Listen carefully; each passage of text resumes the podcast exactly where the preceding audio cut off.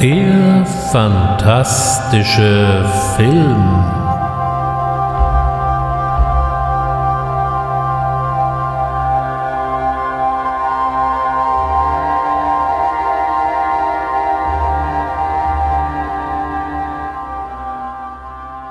Herzlich willkommen zum fantastischen Film. Und heute möchte ich einen Filmemacher in den Mittelpunkt stellen, der eigentlich das gesamte Kino und auch den fantastischen Film beeinflusst hat wie kaum ein anderer. So manch ein Kritiker fand seine Filme prätentiös, kalt und intellektuell und emotionslos. Nichtsdestotrotz hat er eine gigantische Fanschar und auch ich würde mich durchaus als einen seiner Anhänger bezeichnen. Wir reden heute von Stanley Kubrick. Wer beim letzten Mal schon dabei war, da ging es ja um Dario Argento und Suspiria, da habe ich am Ende eben drei Filme angekündigt und in der Tat hatte ich das auch vor. In der Vorbereitung zur heutigen Ausgabe habe ich aber gemerkt, das wird derartig uferlos und es wird dann ein endlos großes Werk. Und ehrlich gesagt, wer will sich das dann am Stück anhören? Das macht ja auch keine rechte Freude. Deswegen werde ich die Stanley Kubrick Ausgabe etwas strecken. Das heißt, wir werden mehr Teile haben, können dafür natürlich auch ein bisschen intensiver und genauer auf die jeweiligen Filme eingehen. Heute geht es erst einmal um den Klassiker der Science Fiction aus dem Jahre 1968 2001 Odyssee im Weltraum.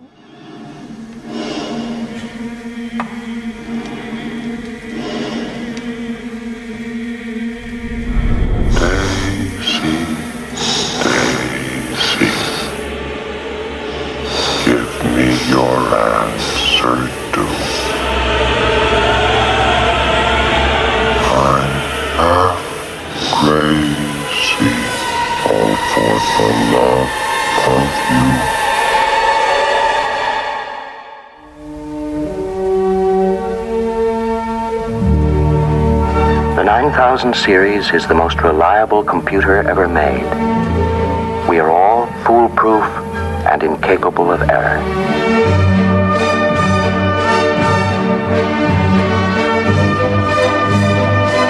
Open the pod bay doors, Hal.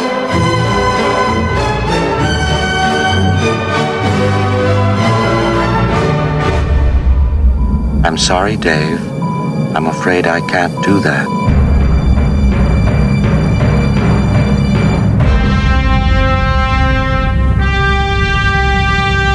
What's the problem? I think you know what the problem is just as well as I do.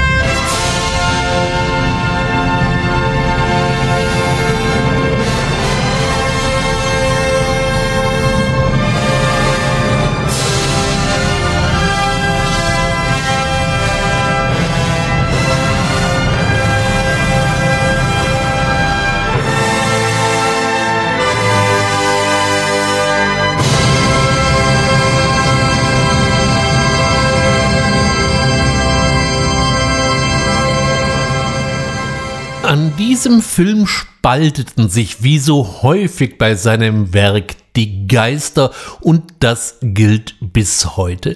Die einen finden den Film einfach nur unendlich langweilig, fade und grenzenlos überbewertet und für die anderen ist es eine spirituelle Grenzerfahrung. Ich persönlich mag diesen Film sehr gerne, daraus möchte ich gar keinen Hehl machen. Ich habe ihn auch sehr häufig schon gesehen im Lauf der Jahre, davon auch etliche Male im Kino auf großer Leinwand in unterschiedlich guten Kopiequalitäten, muss ich allerdings auch dazu sagen. In der Vorbereitung auf diesen Podcast habe ich ihn mir dann äh, auf Blu-ray wieder angesehen, also in einer wirklich kompletten und sehr vollständigen Ausgabe. Da fehlt dann mal Gott sei Dank gar nichts. Und dabei ist mir aufgefallen, wie radikal der Film in vielen Dingen ist. Das heißt, darüber wird zu reden sein.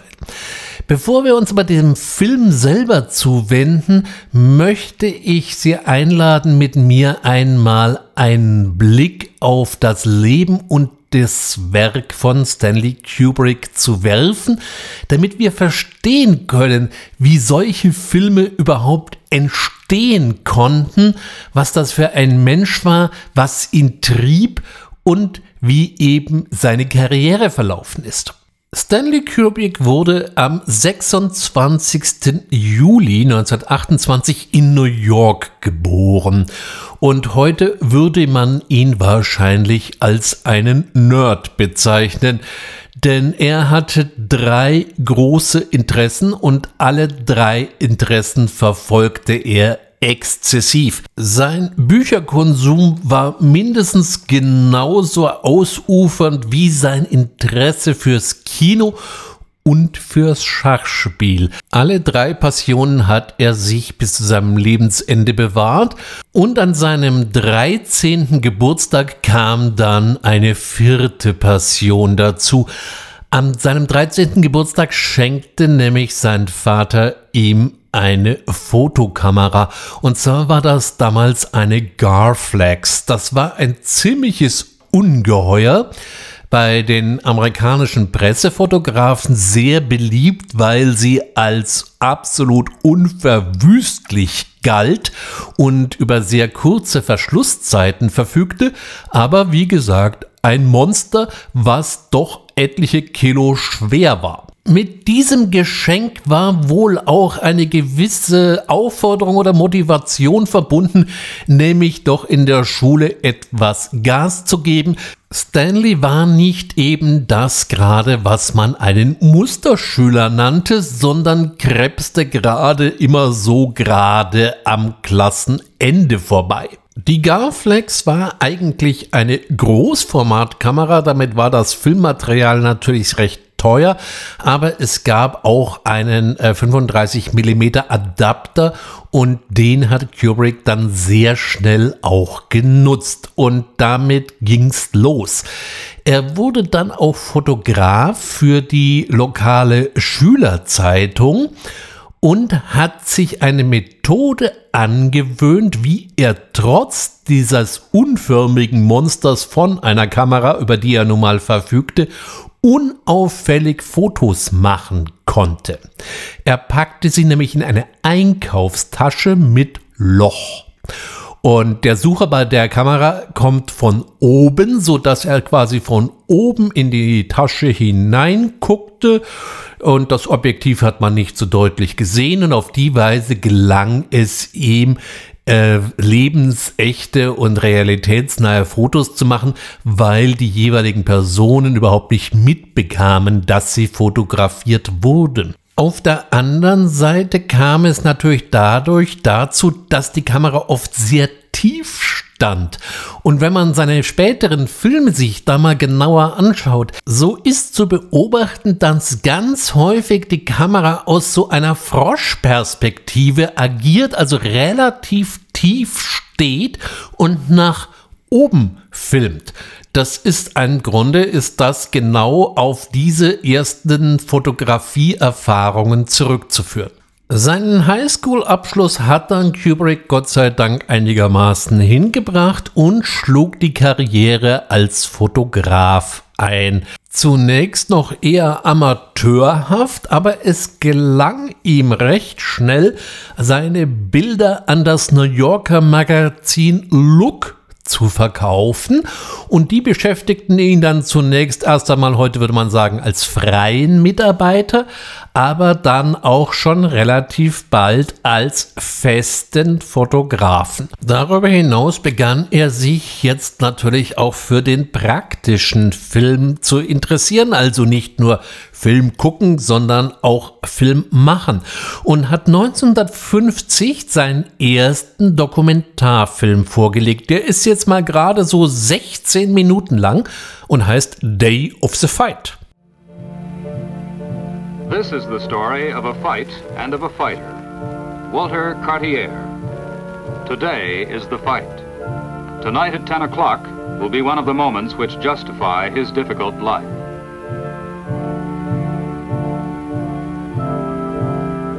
At 6 o'clock on the morning of the fight begins the toughest part of being a boxer, the waiting. Walter is on the right of Vincent, his identical twin. He doesn't mind the hard training, the four miles of road work every day, as much as the waiting. Walter knows that each bout is more important than the one before because he's rapidly climbing to the middleweight championship of the world and he must keep winning. Der Film beschreibt den Tag des Kampfes eines aufstrebenden Mittelgewichtsboxers, eben mit dem Aufstehen, dem Frühstück, dem Besuch in der Messe, der Vorbereitung auf den Kampf und so weiter und so weiter. Wen das interessiert, wie dieses Frühwerk ausschaut, der kann auf YouTube ganz passable Kopien von dem Film finden. Nach Day of the Fight folgten noch zwei weitere Dokumentarfilme. Da war zum einen Flying Padre, da geht es um einen Priester in New Mexico, dessen Gemeinde so weit verstreut ist, dass er eben zu seinen Schäfchen im wahrsten Sinne des Wortes fliegen muss. Und auf der anderen Seite ist es Seafarer.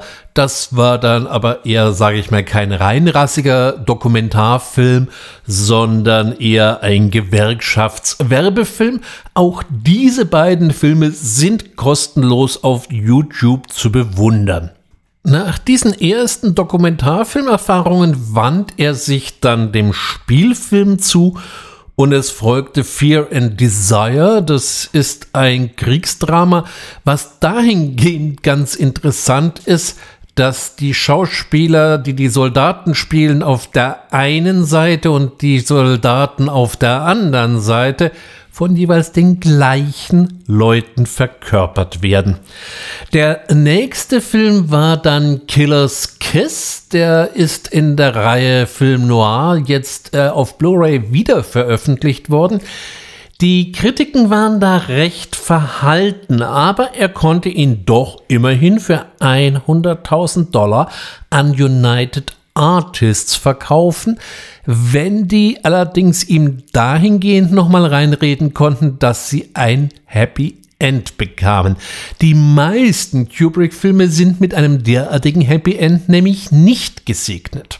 Killer's Kiss ist übrigens in Deutsch unter dem Titel Der Tiger von New York erschienen, nur damit man sich da leichter zurechtfindet und enthält eben sehr viele Film-Noir-Elemente, nur irgendwie mag das Ganze noch nicht so hundertprozentig zusammenpassen. Das funktionierte dann in seinem nächsten Thriller The Killing doch schon entschieden besser, auch von der Dramaturgie. Und man kann wirklich sehen, wie von Film zu Film seine Techniken, seine Dramaturgie, seine Regiestil besser wurde. Das muss man ihm zugutehalten. Er war ein kompletter Autodidakt. Er kam nicht aus irgendeinem Filmhaushalt, wo dann die Regisseure und die Filmemacher ein- und ausgingen, wie wir das zum Beispiel beim letzten Mal bei Dario Argento hatten, der durchaus einen künstlerischen Hintergrund mitbringen konnte. Das ist bei Kubrick ganz und gar nicht der Fall gewesen. Der hat sich im Grunde alles selber beigebracht. Mit The Killing gelang ihm ein erster Durchbruch und so standen dann für das nächste Projekt Path of Glory doch immerhin schon Kirk Douglas und Gregory Peck auf der Matte und wollten mitspielen. Das Problem war nur bei beiden, sie warten eigentlich gar keine Zeit. Since the publication of the book 25 years ago, no one dared to make this movie. It was too shocking, too frank. Aside from the inescapable fact that a good many of your men never left the trenches, there's the question of the troops' morale. Don't forget that. The troops' morale? Certainly. These executions will be a perfect tonic for the entire division. Path of Glory spielt im Ersten Weltkrieg an der französischen Front. Bei Kirk Douglas sollte sich dann ein Theaterstück, was eigentlich auf der Uhr stand, sich verschieben und somit hatte er plötzlich frei und eine Produktionsfirma und so nahmen die Dinge ihren Lauf. In Hollywood hat man um diese Zeit, so 1950, gemerkt, dass man im Ausland billiger produzieren kann als im Inland und äh, Douglas schlug daraufhin München, speziell die Bavaria Studios vor, weil das relativ nah zu seinem nächsten Großprojekt The Vikings war und auf die Weise ist Path of Glory in München am Geiselgasteig entstanden.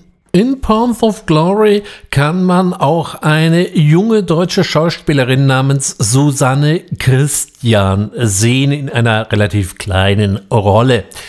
Die hieß eigentlich Christine Harlan, aber wer wollte 1957 noch Harlan heißen? Sie war nämlich die Nichte des berühmt-berüchtigten NS-Propagandafilmes Fight Harlan und naja Gott, damit wollte man sich natürlich um diese Zeit nicht unbedingt in Filmkreisen schmücken. Also hat sie ein Pseudonym angenommen und später hat sich das dann sowieso erledigt. Sie ist heute als Christine Kubrick noch am Leben. Sie ist die Witwe. Es war seine dritte Ehe, aber die hielt dann wirklich bis an sein Lebensende. Nach dem Erfolg von Path of Glory ähm, gab es noch längere Kontakte mit Kirk Douglas, aber da ging dann nichts richtig weiter. Auch Marlon Brando stand irgendwann mal in der Tür, aber auch da ging erstmal nichts richtig weiter. Am 27.01.1959 begannen die Dreharbeiten zu Spartacus mit Kirk Douglas in den Hauptrollen und eigentlich Anthony Mann in der Regie. Spartacus, a motion picture unequaled in the entire history of filmmaking, unlikely ever to be surpassed in the tenderness and beauty of its love story. Nothing was spared to make Spartacus the superb achievement it is. Neither time, nor money, nor talent. In the powerful story of the gladiator rebel who sprang from slavery to challenge the awesome might of imperial Rome. Anthony Mann war zu diesem Zeit ein wahrhafter Routinier und hatte sich vor allem im amerikanischen Western schon so einige Sporen verdient. Aber nach sechs Tagen schmiss ihn Kirk Douglas, der die Produktionsfirma betrieb, die Spartacus realisierte, raus und ein gerade mal 30 Jahre alter Stanley Kubrick, der irgendwo noch so pro forma bei äh, Douglas Produktionsfirma unter Vertrag stand, sprang mal eben in die Rolle ein und hatte damit mal gerade eben ein 12 Millionen Dollar Projekt am Bein. In den 50er und frühen 60er Jahren waren die großen Monumentalfilme sehr in Mode. Das war die Antwort Hollywoods auf die doch zunehmende Konkurrenz durch das Fernsehen. Und so hatten wir dann eben 1951 zum Beispiel Quo Vadis, 1953 Das Gewand, 1956 die Zehn Gebote und 1959 Ben Hur. Am Rande sei hier nur mal erwähnt, dass gerade Ben Hur und auch die Zehn Gebote jeweils Remakes bereits waren. Ben Hur wurde erstmalig 1907 und dann nochmal 1923 verfilmt. Diese äh, Stummfilmausgabe von 1923. Die ist in der Sonder- und Großausgabe von äh, Ben Hur zu sehen. Und eben äh, Cecil B. DeMille hat eben die Zehn Gebote auch schon mal als Stummfilm gedreht und hat es dann eben in den 50er Jahren nochmal groß in Technicolor gebracht. Die Dreharbeiten zu Spartacus dauerten 167 Tage und Kubrick gelang das Kunststück aus diesem doch nicht ganz unanspruchsvollen Dreh wirklich gestärkt hervorzugehen und vor allem sich gegenüber Kirk Douglas behaupten zu können, dem er ja nun wirklich nicht nachsagen kann, dass er irgendwie ein vermickertes Ego gehabt hätte. Vor allem war Spartacus aus dem Stand erfolgreich, was man von späteren Monumentalfilmen nicht unbedingt sagen konnte. So äh, war zum Beispiel äh, Cleopatra mit Liz Taylor erstmal ein komplettes finanzielles Desaster. Der Film hat bis 1966 gebraucht, seine Drehkosten wieder einzuspielen, gilt zwar langfristig als einer der profitabelsten Filme, aber wie gesagt, es sollte etwas dauern. Das war bei Spartacus nicht der Fall, der war aus dem Stand erfolgreich und so konnte jetzt Kubrick mehr und mehr machen, was er wollte. Und das tat er dann auch. Er hatte nämlich, bevor er in das Spartacus-Projekt reingeschlittert war, ein anderes Projekt schon auf dem Tisch. Das war die Verfilmung des Skandalromans von Wladimir Nabokovs Lolita. How did they ever make a movie of Lolita? How did they ever A movie of How did they ever How did they make a movie of Lolita?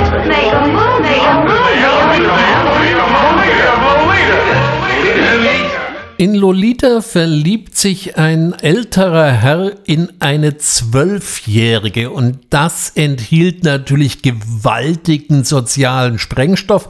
Kubrick hat das dann etwas entschärft, indem er aus der zwölfjährigen Kindfrau des Romans dann einen Teenager machte, trotz dem standen die Moralwächter Kopf und auch in Deutschland äh, hatten die Vertreter der sauberen Leinwand natürlich Schaum vorm Mund.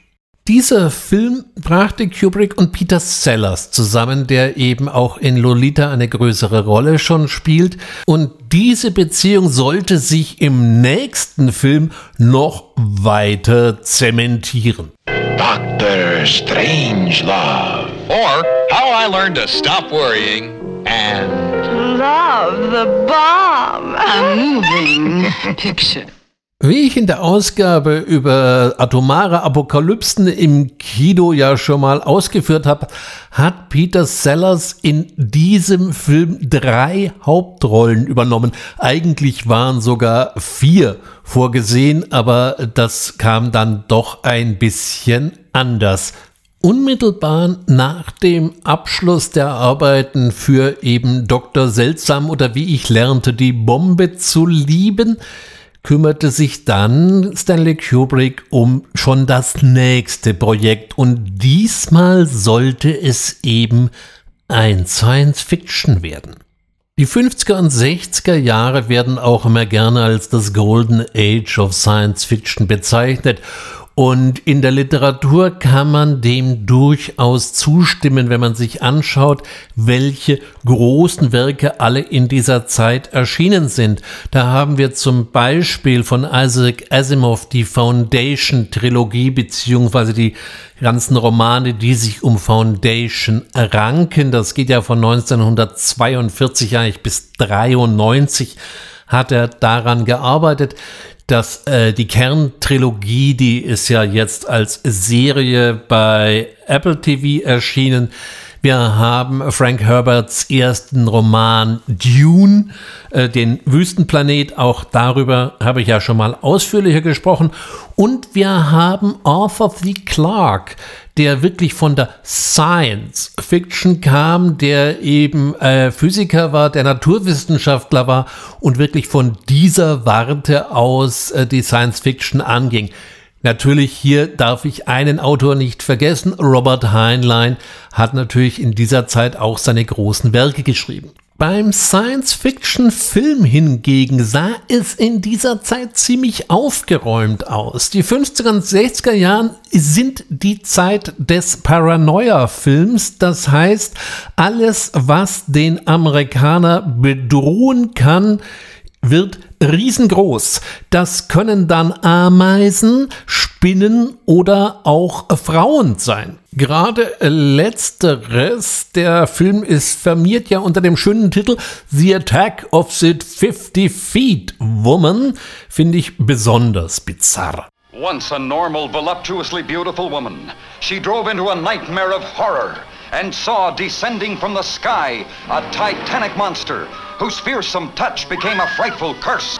What she saw was beyond belief until others too faced its hideous, uncontrollable menace. Attack of the 50 foot woman, incredibly huge, with incredible desires for love and vengeance.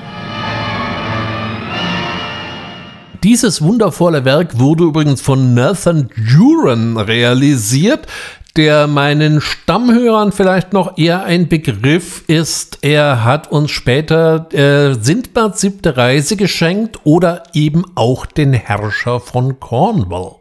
Wenn sich nicht irgendwelche Lebewesen aufgrund von heimtückischer, wenn auch oft nicht näher definierter Strahlung ins Riesenhafte vergrößerten, dann kamen die Außerirdischen und wollten alle auffressen. Die waren aber zu dieser Zeit natürlich eher das Pendant des drohenden Kommunismus. Science-Fiction-Filme waren bis dahin doch eher eine etwas trashige Angelegenheit auch wenn man sich natürlich dabei bestens amüsieren konnte. Ein solcher Film schwebte natürlich dem mittlerweile in Großbritannien ansässigen Stanley Kubrick nicht vor. Er hatte Kontakt mit äh, Arthur C. Clarke aufgenommen. Der hatte ihm eine ganze Reihe von Kurzgeschichten verkauft und alle sechs Kurzgeschichten, die er ihm verkauft hatte, hat er dann später wieder zurückgekauft, weil Kubrick sie verwarf. Das hat ihm alles nicht gepasst. Er kam eher auf den Trichter, man solle doch erstmal eine Art äh, Roman schreiben und daraus dann das Drehbuch generieren. Bei Clark waren die Außerirdischen nicht irgendwelche blutrünstigen Monster, sondern eher höchst spirituelle oder auch nicht weiter fassbare Wesen. So verhelfen sie zum Beispiel in Childhood's End der Menschheit auf einen höheren Evolutionsstatus oder eben auch in The Sentinel geht es darum, dass eine nicht näher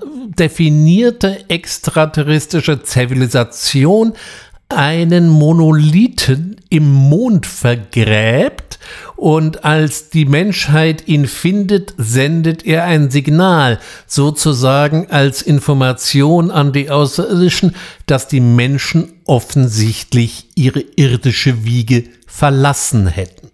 Am 29.12.1965 war dann Beginn der Dreharbeiten zu 2001 Odyssee im Weltraum im Studio in Großbritannien. Kubrick war ja nicht nur Regisseur von dem Film, er war auch Produzent und das ermöglichte ihm, dass er sich mit seinem Team komplett im Studio einigelte. Was dort eigentlich geschah, ließ er niemandem wissen. Um wirklich alles, selbst um das Drehbuch, wurde ein Riesengeheimnis gemacht. Dabei hielten ihn die äh, Mitarbeiter im Studio ehrlich gesagt für ziemlich bekloppt und völlig wahnsinnig. Denn Kubrick ließ ganze Sets bauen. Und zwar machte man das ja normalerweise nur so, dass man nur das vernünftig baute, was eben halt dann auch im Film oder im Bild zu sehen war.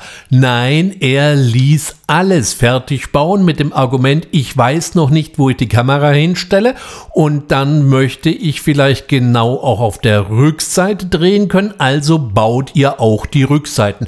Das kostete und überhaupt wurde 2001 kein ganz billiger Film. Er war mal von MGM mit 4,5 Millionen Dollar budgetiert worden, stieg dann auf 6 Millionen Dollar und verschlang am Ende 10 Millionen. Als erstes wurden erstmal die ganzen Schauspielszenen abgedreht. So bis Mitte 1966 waren die dann durch.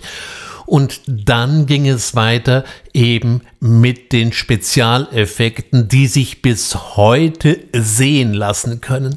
Daran sieht man auch, was für ein unfassbarer Perfektionist er war. Da musste alles millimetergenau stimmen und das Ganze, wohlgemerkt, alles natürlich komplett handgemacht an CGI, war natürlich in den 60er Jahren beim besten Willen nicht einmal zu denken. Darüber hinaus muss man sich auch nochmal vergegenwärtigen, dass die Szenen auf dem Mond eigentlich mal komplett aus dem Hut gezogen waren. Die erste Mondlandung erfolgte erst 1969. Also hat man sich das mal so ungefähr ausgedacht. Man merkt daran, dass natürlich die Schwerkraftverhältnisse gleich mal mit den irdischen gleichgesetzt werden. Nach Ende der Dreharbeiten vergrub sich dann Kubrick auf Monate hinaus im Schneideraum. Nicht nur, dass er der Produzent des Films war, nicht nur, dass er die Regie übernommen hat, er hat den Film im Grunde auch selbst geschnitten. Er hatte zwar einen Proforma-Cutter, aber das war eigentlich nicht mehr als ein Assistent, der eben 24 Stunden, sieben Tage die Woche zur Verfügung stehen durfte. Das ist unter anderem ein Prinzip seiner Arbeit. Er nimmt unzählige Perspektiven auf und kombiniert sie aber dann eben erst im Schnitt zu einem fertigen Film. Heraus kam eben dann 1968 das fertige Werk mit immerhin doch mal schlappen 2 Stunden 30 Minuten Spieldauer bei gleichzeitig nur 40 Minuten Dialog. Was er uns hier serviert, ist eine rein rassige Space Opera. Und was so eine richtige Oper natürlich heißt, ja, eine richtige Oper beginnt mit einer Ouvertüre. Das fällt einem vor allem in den jetzt vollständigen und garantiert ungeschnittenen Fassungen, die eben auf Blu-ray erhältlich sind, auf. Die beginnen nämlich mit gut fünf Minuten Schwarzbild und elegischen Klängen von Georgi Ligeti.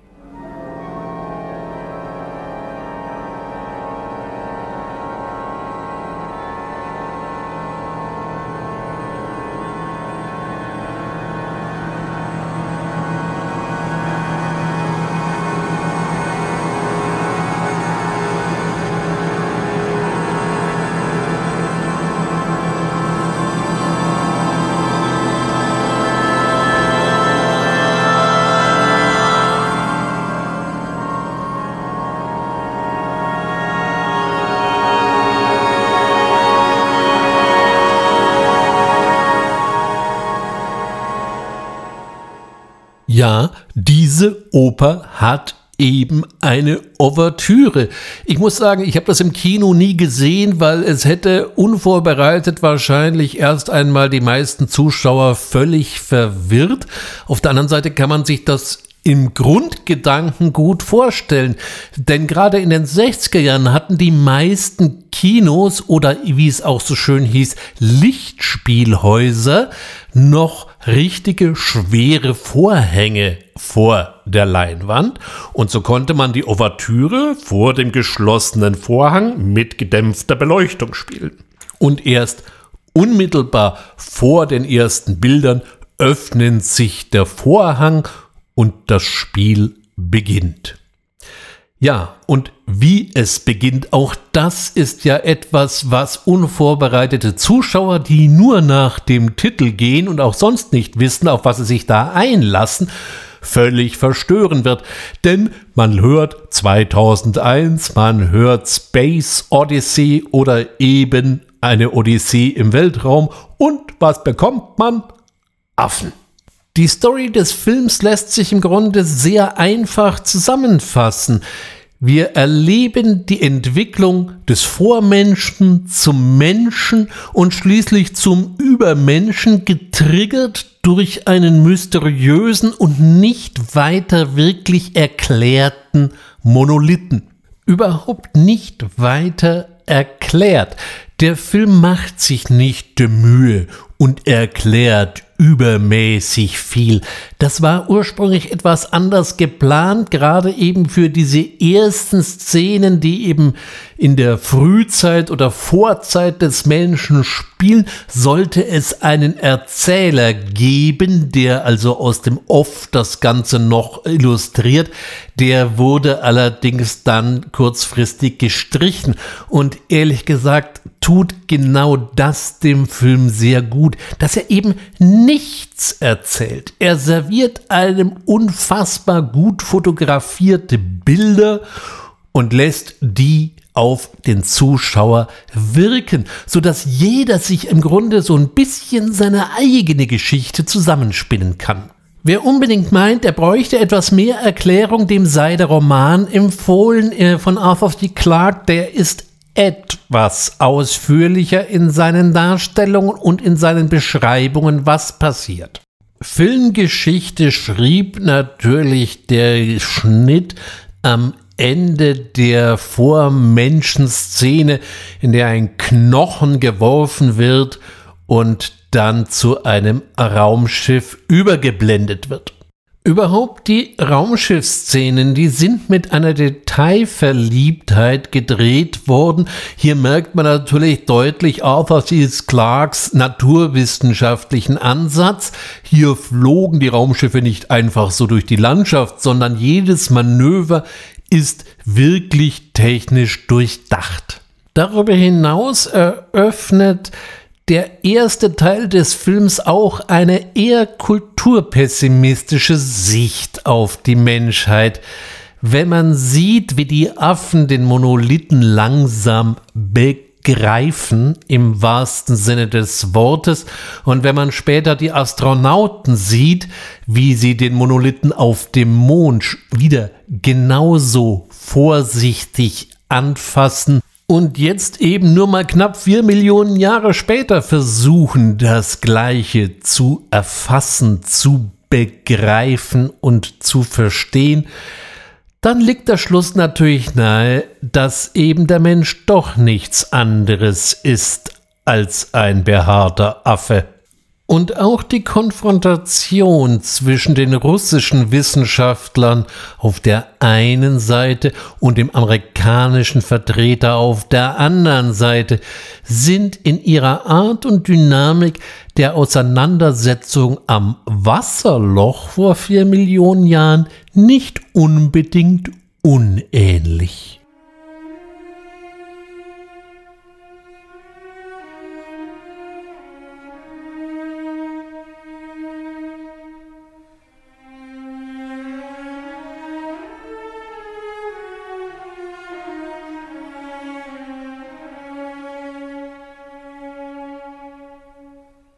Der zweite Teil beginnt eben mit der Expedition zum Jupiter. Eigentlich sollte es Saturn sein, so war es mal vorgesehen, aber da gab es technische Schwierigkeiten mit den Ringen, also einigte man sich auf Jupiter. Und wenn ich mir die Szene anschaue, in dem man das Raumschiff Discovery mal in seiner ganzen Länge und Größe erfährt, dann weckt das natürlich durchaus Assoziationen und man merkt, dass sich hier zumindest George Lucas oder auch später Ridley Scott haben beeinflussen lassen. Hier hat jetzt der unpersönlichste Hauptdarsteller der Filmgeschichte seinen großen Auftritt. Hal der Computer.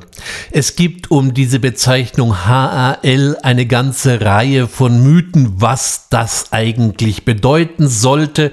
Einerseits wird immer gern äh, kolportiert, das wäre bloß eine Verschiebung der Buchstaben gewesen und eigentlich hätte es IBM lauten sollen. Andere äh, schreiben dann, dass es sich äh, HAL für heuristischen Algorithmus steht. Teilweise sind diese Legenden allerdings von Arthur C. Clarke selbst gestreut worden.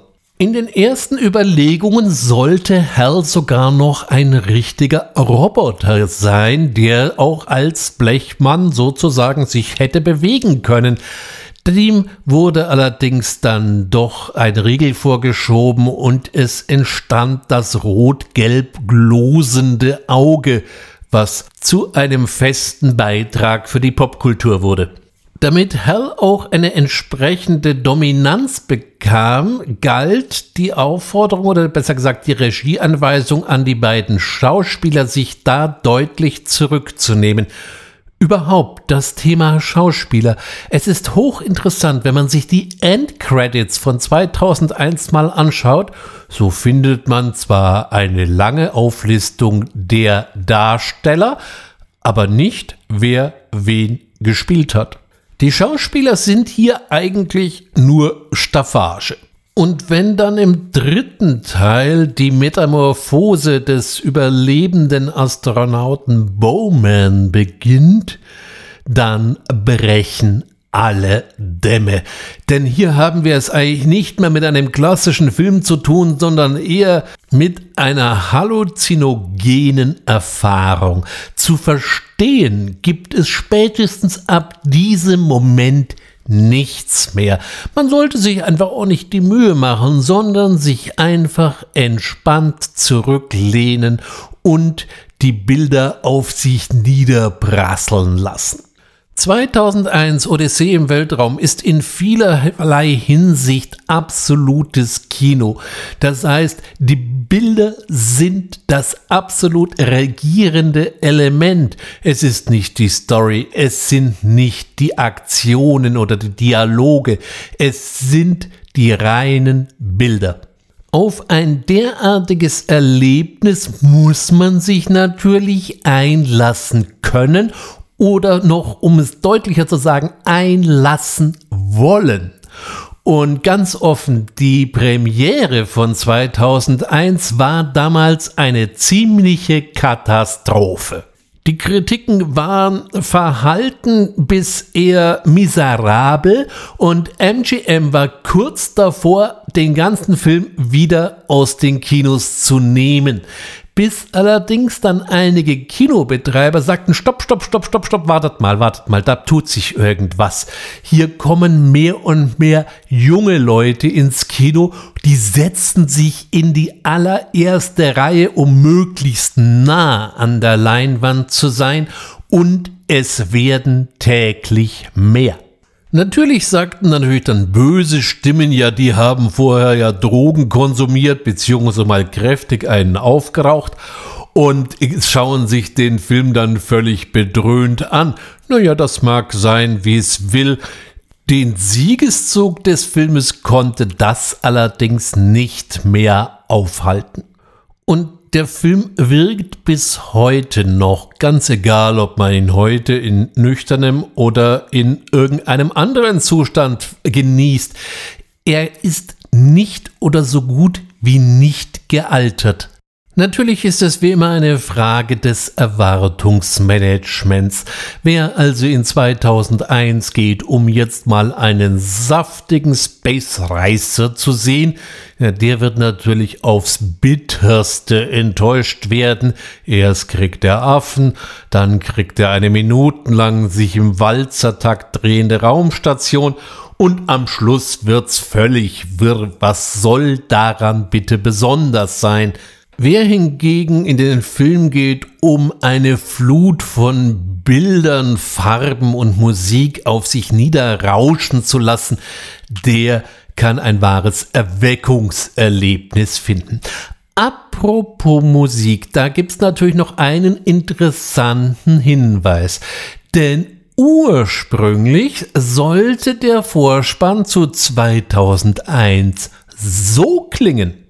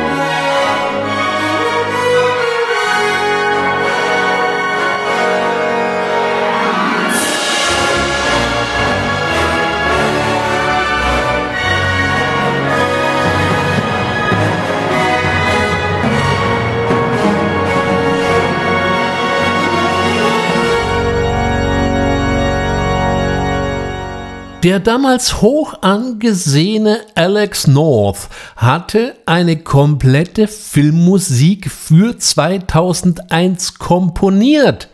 Man kann sogar Teile des Films mit der Originalmusik von Alex North in YouTube mal wieder, naja, wo sonst auch, nachsehen.